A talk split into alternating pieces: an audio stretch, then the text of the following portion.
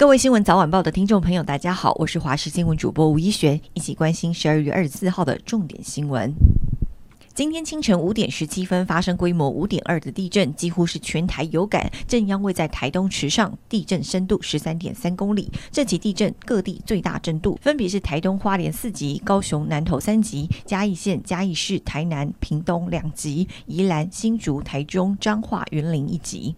二十三号晚间七点半，高雄市冈山一处民宅疑似因为土地产权问题，家族成员争执，竟然演变成棍棒斗殴。没想到员警到场处理，竟然还有人员拿出了镰刀砍人。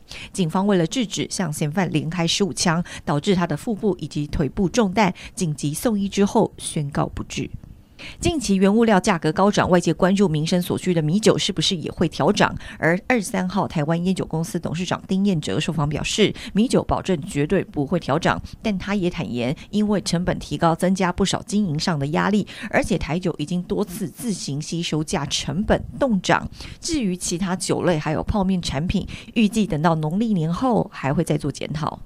中国疫情再起，染疫病人挤爆各地医院，火葬场也有许多处理的病故遗体，但北京当局这个月却只通报了十起的死亡病例，让世界卫生组织直指中国的真实数据恐怕被北京当局严重低估。美国国务卿布林肯也说，中国应该要真实的分享疫情资讯，以免影响到全世界。美国总统拜登今天签署二零二三年度国防授权法案，法案授权未来五年提供台湾一百亿的美元军援，并要求加速处理台湾军购请求。法案呼吁美台联合军演，邀台湾参加二零二四环台军演。值得一提的是，法案还授权国务院外国军事融资计划提供台湾贷款二十亿美元，购买军事物资，预期分十二年偿还。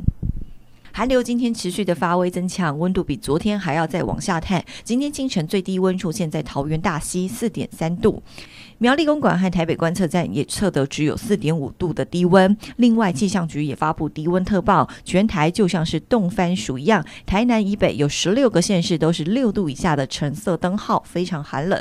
今天外出记得要做好保暖。虽然白天有阳光露脸，但是入夜之后辐射冷却加强，越晚会越冷。北部地区今天温度大约是。五到十六度，中部六到二十二度，南部七到二十四度，东部八到二十三度。最后提醒，这两天要加强保暖暖工作，也要留意室内外温差比较大。到了下个礼拜一，寒流减弱，下周二、下周三气温就会慢慢回升。